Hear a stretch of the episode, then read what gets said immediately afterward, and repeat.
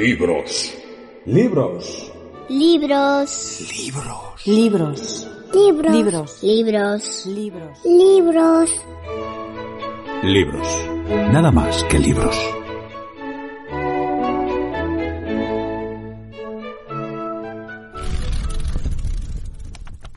Lo malo es que tenga la vista tan débil, porque no le veo bien la cara, pero conservo mi cerebro privilegiado, superior, y he activado todas mis potencias.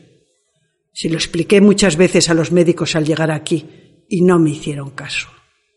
Mi corazón, mis caderas, mis pechos, mis nalgas son de mujer, pero el cerebro, el cuello, los brazos, las piernas y la clavícula son completamente viriles. Si no se lo creen, que me hagan la autopsia cuando muera y ya lo verán. No conseguí transmitirle esta facultad a Hilde. Ella era mujer de los pies a la cabeza. Por eso se perdió.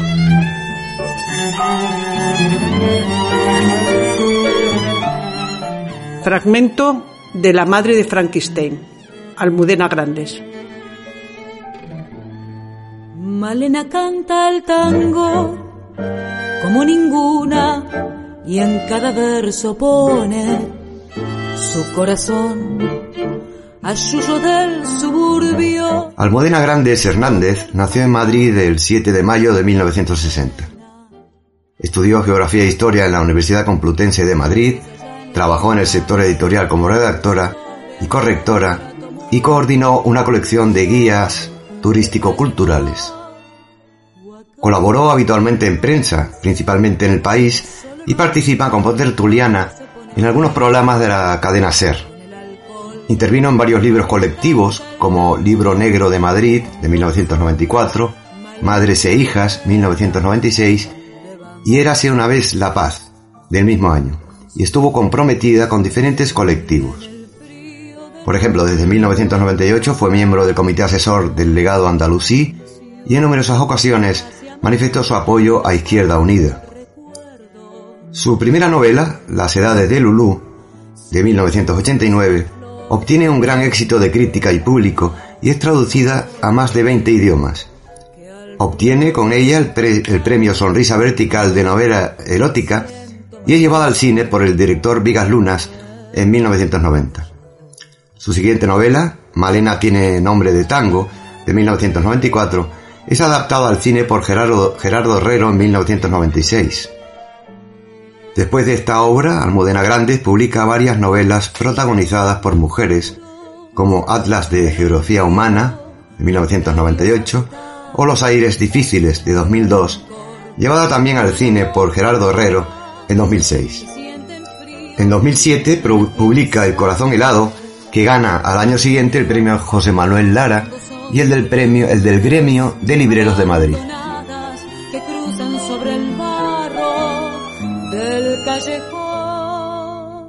Cuando todas las puertas están cerradas y ladran los fantasmas de la canción Malena canta el tango En 1997 es la primera mujer que recibe el premio Rosone d'Oro, que antes habían obtenido escritores de la talla de Alberto Moravia o Ernesto Sábato. Vive a caballo entre Granada y Madrid, participa en encuentros literarios y se reivindica como heredera de la gran novelística del siglo XIX, especialmente del realismo francés y de la narrativa de Benito Pérez Galdós. Gran parte de su obra está ambientada en los años finales del pasado siglo, aunque también le interesa la época de la Guerra Civil Española. El Corazón Helado, de, mi- de 2007, presenta el establecimiento de varias dinámicas de poder de la España contemporánea. Esa mirada al pasado se sis- sistematiza a partir de Inés y la Alegría, del 2010, que da comienzo a una serie centrada en el conflicto bélico denominada Episodios de una guerra interminable, y continuada con El lector de Julio Verne, de 2012, Las tres bodas de Manolita, de 2013, y Los pacientes del doctor García, de 2017. La quinta entrega de la serie, La madre de Frankenstein, de 2020, está ubicada en la década de los 50. Entre otros reconocimientos, la autora recibió el Premio Nacional de Narrativa en 2018. el premio Jean Monnet en 2020 y la medalla de oro al mérito en las bellas artes en 2021. Almudena Grandes falleció en su ciudad natal el 27 de noviembre de 2021, víctima de un cáncer, a los 61 años de edad. Soy un hombre del pueblo, harto de trabajar. Mi vida es el trabajo paloma, pero me pagan mal. Las leyes están hechas a favor del patrón. La ley no escucha al pueblo paloma. La madre de Frankenstein se desarrolla en los años 50 del pasado siglo.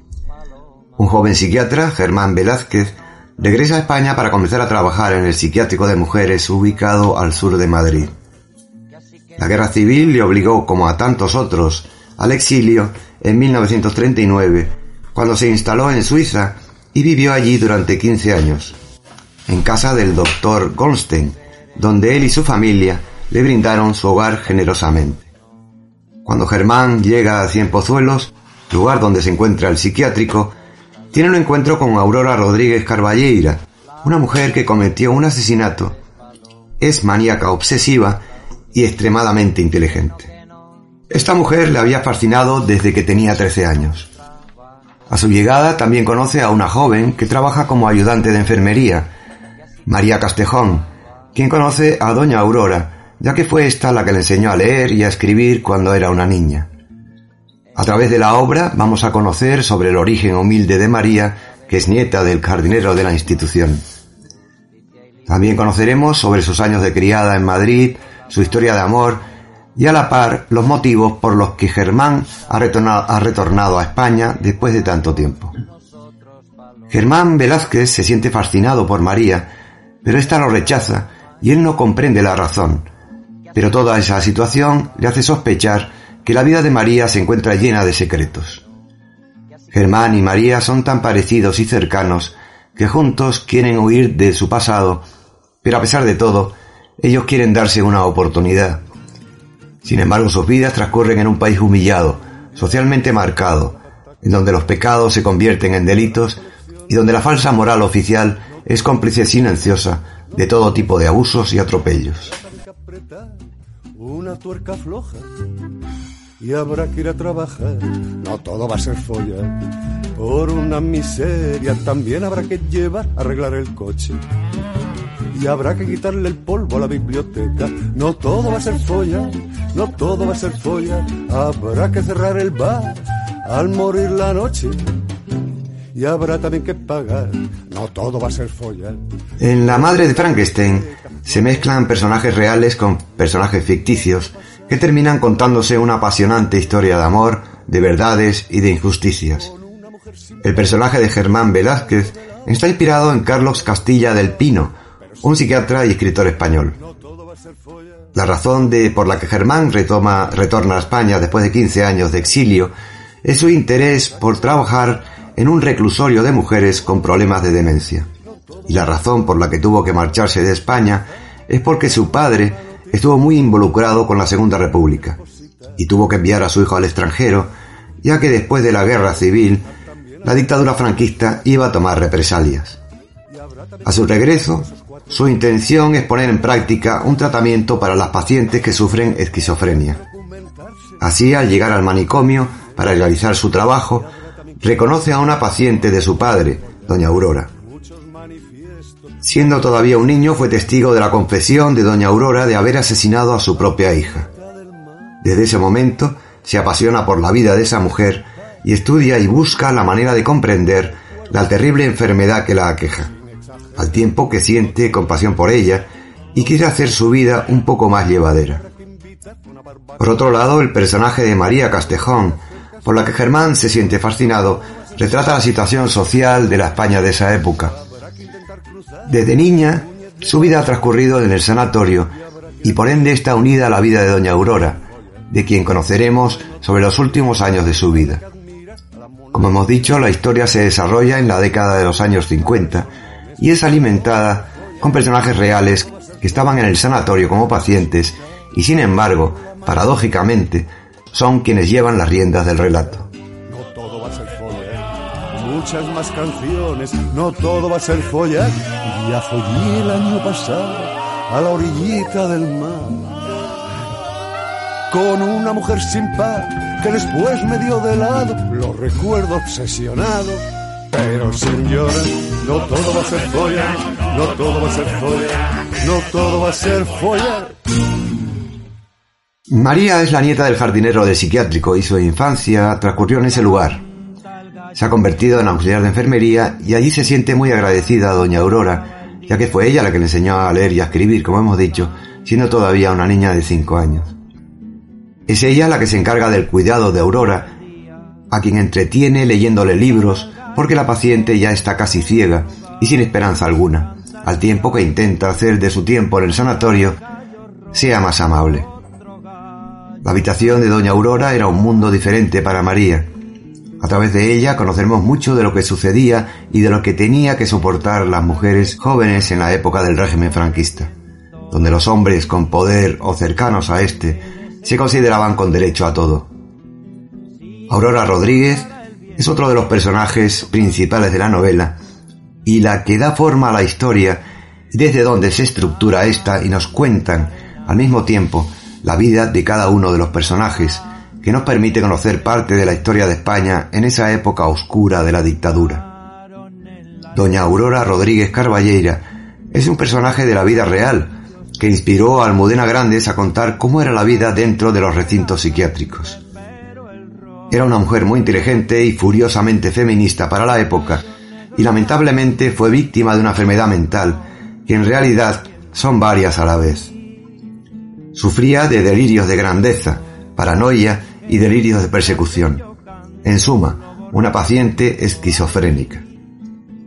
Siempre estuvo convencida de que había nacido para hacer del mundo algo mejor, lo cual lograría a través de su descendencia, es decir, de su hija Hildegard.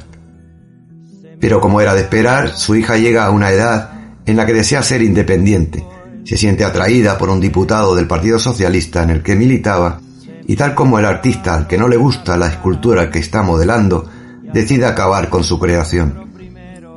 Aún con una mente perturbada, ella mantiene su creencia del objeto por el que vino al mundo. Mientras permanece en el sanatorio, elabora muñecos de tela a los que intenta darles vida. Tras lo sucedido y su condición mental, fue abandonada, pero ella continúa su existencia y se expresa con la música. Es una excelente pianista y jamás se arrepentirá de lo que hizo. Si me borrara el viento lo que yo canto. Gallo negro, gallo negro, gallo negro te lo advierto. Gallo negro, gallo negro. La madre de Frankenstein se enriquece con otros personajes más secundarios, que no tienen la historia para darle más realismo, debido a que la mayoría de ellos son personajes de la vida real que formaron parte de la historia de España. Antonio Vallejo Nájera es uno de ellos. Este hombre creía y defendía la eugenesia, práctica que implica la eliminación, sin importar el método, de aquellos individuos considerados genéticamente defectuosos o simplemente con los que no cumplen con ciertas características o cualidades prefijadas. Dicho científico fue también el creador del famoso gen rojo, teoría que consideraba que todos los, aquellos seguidores de los ideales de izquierdas o marxistas poseían un gen nocivo, el cual había que extirpar. Este señor era en la época donde transcurre la obra el director del manicomio de Cienpozuelos. Otro de los personajes reales que encontramos en la novela es Juan López, Juan José López Ibor, un eminente psiquiatra español de la época del régimen, conocido por el tratamiento basado en electroshocks y lobotomías para curar la enfermedad de la homosexualidad. Estos dos hombres, Vallejo Nájera y López Ibor, se odiaban mutuamente, sin embargo, lograban compartir acuerdos en los que marginaban a los profesionales que disentían de sus teorías y prácticas, entre los que se encontraba Carlos Castilla del Pino, el psiquiatra español que inspiró a Almudena Grandes para crear el personaje de Germán. Empalamiento, lapidamiento, inmersión, crucifixión, desuello, descuartizamiento. Todas son dignas de admiración. Pero dejadme, ay, que yo prefiera la hoguera, la hoguera, la hoguera, la hoguera tiene, qué sé yo. La Iglesia Católica también formó parte del horror de la época, como consta en La Madre de Frankenstein.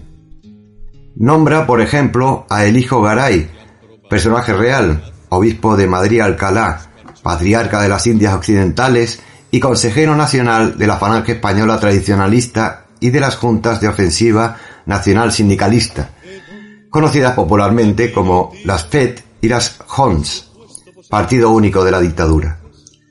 A través de este personaje se nos muestra la íntima relación entre la Iglesia y el régimen, inseparables junto al ejército en la situación de poder absoluto del franquismo.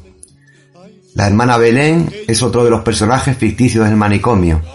Es la superiora de la institución y a pesar de ser la representante de la autoridad católica en esta, es cómplice del doctor en varias ocasiones.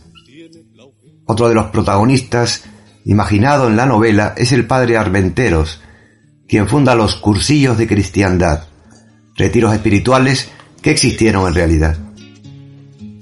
Que para grandes contingentes ha demostrado ser el as y negaré que el balance de la horca un hallazgo es ni lo que se estira el reo Aun cuando todo lo que se nos cuenta en la novela nos permite reconocer una sociedad externa, la historia siempre nos lleva puertas adentro del lugar.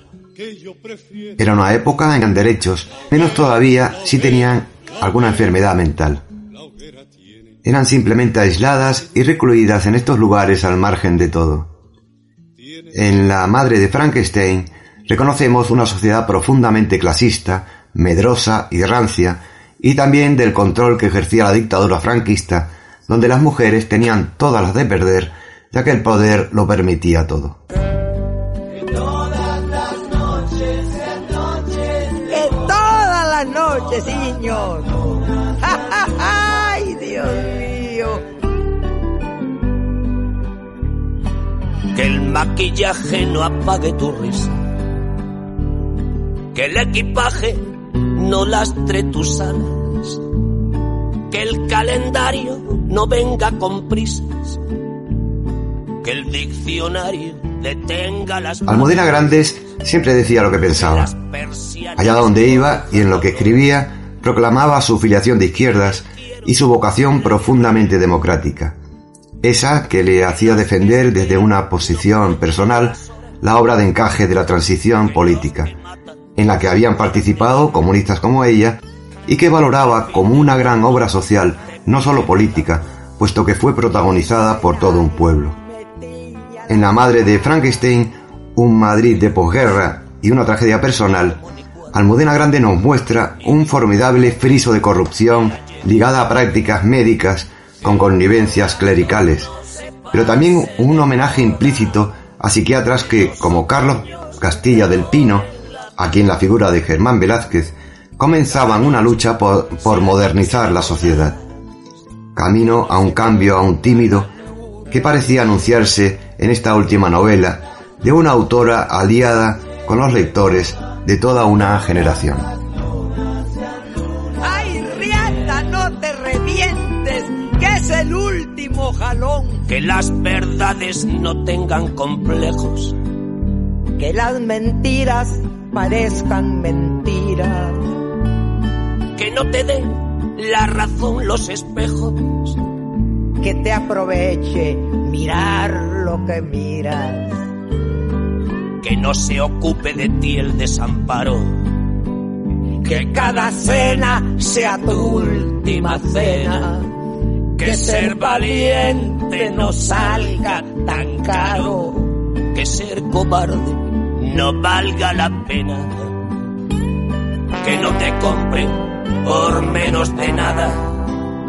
que no te vendan amor sin espinas, que no te duerman con cuentos de hadas, que no te cierren el bar de la esquina, que el corazón no se pase de moda, que los otoños te doren la piel, que cada noche sea noche de boda que no se ponga la luna de miel.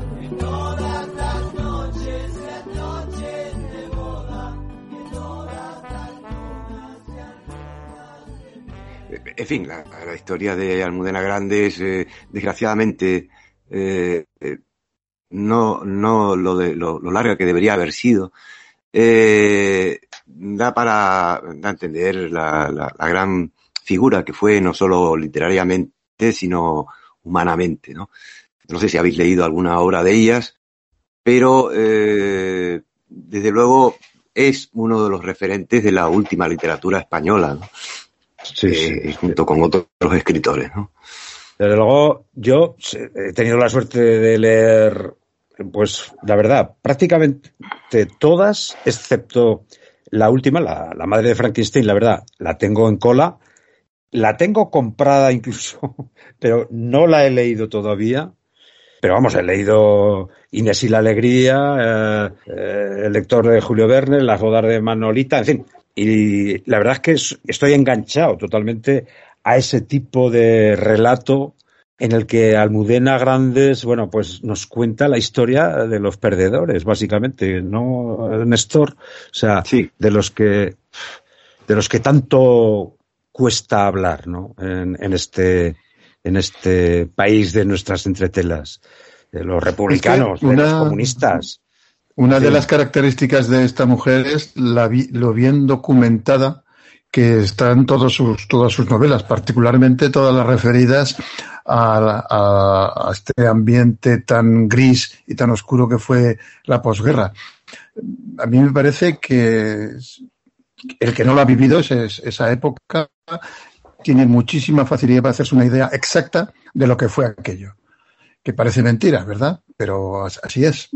Eh, ella creo que era historiadora. Eh, su carrera eh, universitaria era geografía e historia, por lo tanto, conocía muy bien los entresijos de, de ese trabajo y creo que lo llevó a, a unas cotas extraordinarias.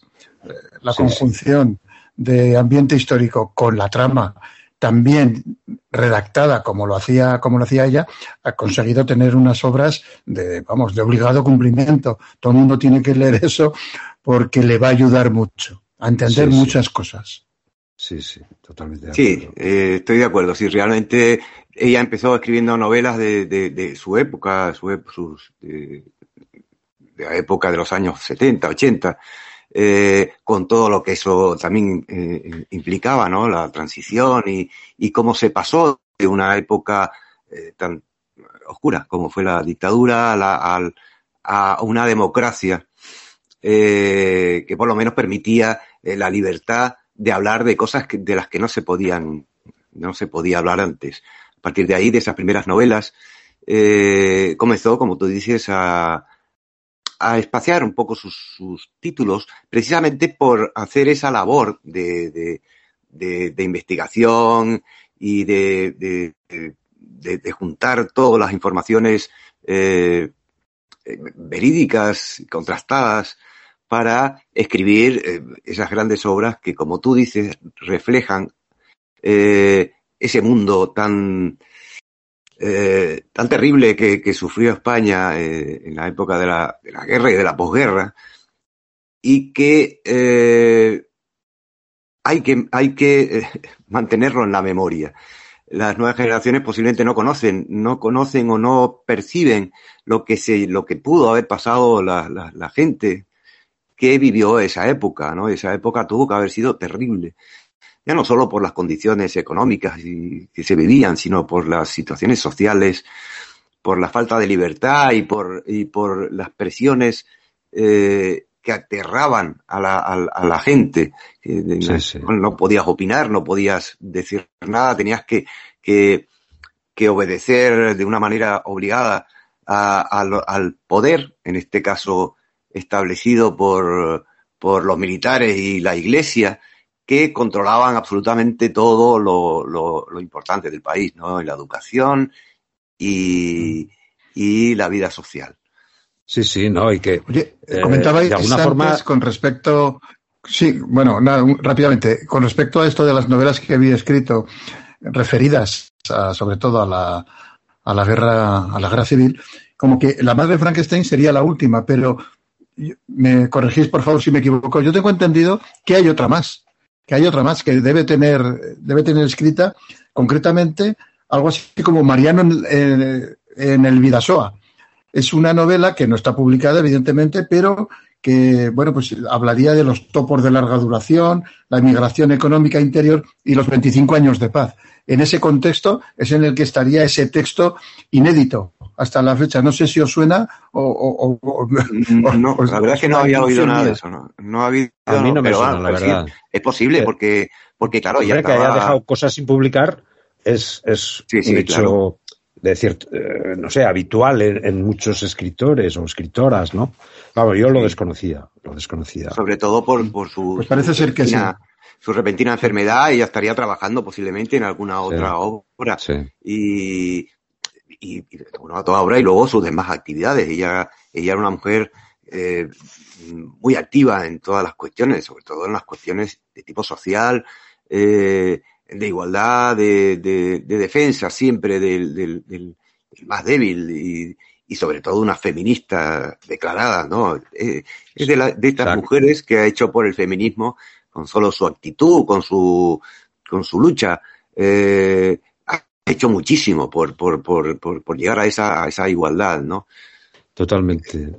La comparo un eh... poco con, con Rosa Montero, otra de las novelistas que ha tratado también eh, todos estos temas y que es y que también es una luchadora por, por todo este tipo de causas, ¿no? Que son tan importantes. Eh, quería comentar que, que, que, otro de los de los aspectos que yo veo que han calado en la literatura o en la obra de Almudena Grandes es que en aquella España de la que estabais estábamos hablando, ¿no? Aquella España autoritaria, fascista, en blanco y negro, de los vencedores, se, se, puso el estigma o se puso un poco la leyenda negra de que todos los republicanos, de que todos los comunistas, de que todos los de izquierdas eran poco menos que personas eh, con cuernos demoníacos, ¿no? Y, con la maldad intrínseca. Bueno, pues ella, con esos relatos así de bien documentados como comentabais y perfectamente fieles a la realidad, desmontó esa, un poco, o ha ayudado a desmontar esa leyenda negra que en torno a las izquierdas, a los rojos, existía por aquel entonces, ¿no? Estoy leyendo, porque estoy mirándolo ahora, una frase que dijo en una presentación de uno de uno de sus libros, concretamente estoy viéndolo en, en el libro de las tres bodas de Manolita, una frase muy, muy interesante que dice, todos los países esconden bajo sus alfombras cucarachas, pero el nuestro es el único capaz de esconder elefantes blancos sin que nadie quiera notarlo. Hostia, es que lo clava. Eh, es que lo clava. Pues bien, eh, yo creo que uno de sus grandes empeños, y creo honestamente que, que, que lo logra, es desmontar eso, hacer visible al elefante blanco, ¿no? Almudena Grande es una mujer muy grande, muy grande, pese a que algunos politiquillos querían privarle de ese este reconocimiento que, creo que modestamente estamos haciendo de, su persona y de su obra, ¿no? En fin, chapó por Almudena Grandes. Fíjate, yo estas, estas reacciones contrarias a, a, valorar las, los méritos de, como escritora de esta mujer me dan risa. Es, es, algo que ni siquiera me cabrea. No sé a vosotros, pero ver hablar al, al alcalde de Madrid, a ese tipo, desproticar contra un, una escritora de la talla, una, de una madrileña que, que ha hecho por Madrid infinitamente más que el, que él, eh, bueno, pues la verdad es que me da risa, no, no, me enfada, me parece tan estúpido y además sabiendo por qué lo dice, porque ni siquiera es de cosecha propia, se lo han impuesto, que todavía tiene, bueno, tiene más delito. O sea que, eh, En fin. bueno, mi mayor desprecio A hacia mí la verdad es que risa no me provoca, lo A confieso. Intento, intento, intento contener mi reacción, porque si no, pues podría blasfemar y, y mis y nuestros oyentes no se lo merecen, ¿no? Pero es que, vamos a ver, Antonio, es que aparte de eh, su comportamiento con Almudena Grandes, es que a Miguel Hernández le quitaron un epitafio con unos versos de Miguel Hernández. Joder, un tío al cual se lo cargaron. En fin, bueno, que no, que, no quiero calentarme ni entrar. Al fi- he empezado el programa diciendo que, que prefería no, no hablar de esto. Voy a tratar de cumplir mi palabra. Eh, lo que quiero decir, que, hombre, yo contengo mi, mi ira, pero gracia no me hace mucha, ¿eh? Que este tipo de comportamientos, sobre todo porque mm, si lo banalizamos, es más que probable que continúen haciéndolo. Y los derroteros que, que, estamos observando, que, o que, que están tomando eh, las tendencias, sobre todo en Madrid, pues a mí me preocupan, no sé, no sé a vosotros, pero es que, es que yo creo que el, Madrid, yo, eh, España en general, pero Madrid en particular, se está viviendo una involución que el que no la quiera ver, que no la vea, pero a mí gracia no me hace ninguna, ¿eh? O sea, y esto forma parte de ese, de toda esa corriente de involución que se está produciendo. O sea, como resulta inconcebible que se que puedan rechazar el reconocimiento, que no es más que eso, reconocer la tarea y la labor de, de una persona, de una mujer en este caso, que ha hecho un gran trabajo. Me, mm, parece, de verdad, preocupante. Pero bueno, tampoco, tampoco vamos a dramatizarlo. ¿eh? ¿Qué se puede esperar, eh, Manuel, de personas que seguramente, posiblemente, no hayan leído ni una sola novela de Almudena Grandes, ni de Ah, otros autores, que simplemente porque ya tienen fama de rojos o de feministas o de, de cualquier otra, otro, como decía antes en la, eh, en el, al hablar de, de la época, eh, algún otro gen rojo. Como decía Vallejo Nájera, que por cierto, eh, perdona José Luis, enseguida te cedo la palabra. El mm, López Ibor y, y Vallejo Nájera, yo recuerdo de muy joven, de joven, eran unos referentes en la psiquiatría española. Eran conocidos por todo el mundo, eh, posiblemente gracias a la publicidad del régimen, y estaban catalogados como unos científicos de talla internacional. Y eh, visto lo visto, eh, y de sus actuaciones, y, lo, y, esto del gen rojo, que ya raya lo ridículo, pues eran, eran unos personajes dentro de- del régimen, ¿no? Eh, el famoso gen rojo. Eh, o sea que los de izquierdas no es que fueran eh, fueran malas personas, lo que sea, sino que simplemente tenían eso, una tara Ya, ya. genética. José Luis, ¿qué querías decir? Ah, bueno, solamente quería comentar la relación de Almudena con el séptimo arte. Ella era, fue patrona de honor de la Fundación Academia de Cine Española y como muchos escritores, algunas de sus obras fueron llevadas a la gran pantalla en un total de seis. Como en sus historias, muchas de sus historias eran, estaban al frente de ellas eh, personajes femeninos, también en las, en las películas eh, fue así. Películas algunas no tan conocidas, otras sí, como Las Edades de Lulú, por ejemplo, de Vigas Luna, o Malena es un hombre de tango, por ejemplo, de Gerardo Herrero, Eh, y otras más que algunas no son tan conocidas como Atlas de Geografía Humana, Castillos de Cartón. En total fueron seis las que fueron adaptadas a la gran pantalla y todas bajo, bajo el, auspicio, bajo el, control siempre de ella. No en el guion, pero siempre supervisando estas historias. Muy bien, yo he visto algunas y me han gustado algunas de ellas. Bueno, ya no nos queda tiempo prácticamente. Solo quería eh, sugerir que si quieren eh, em, leer algo sobre la historia que, cuenta em, en esta novela Almudena Grandes sobre la Aurora Rodríguez y su hija Hildegard, eh, Rosa Montero en su historia de mujeres, que, de la que ya hablamos en, este programa, tiene un capítulo dedicado a esta, a esta mujer y a su hija, que se llama Madre Muerte. Eh, son unas pocas páginas excelentemente bien escritas y que cuentan la historia de, la vida de Hildegard de su madre, cómo, cómo transcurrió hasta que la madre la, la mató ¿eh? Eh, en, en su casa de cuatro disparos, nada menos. Es muy interesante y, como siempre, eh, Rosa Montero pues lo escribe de una manera estupenda. ¿no? Así que volveremos la semana que viene con otra con otra otro libro, con otro autor o autora.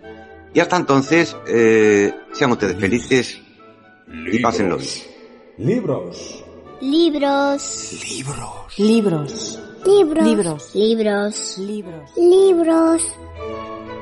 Libros. Nada más que libros.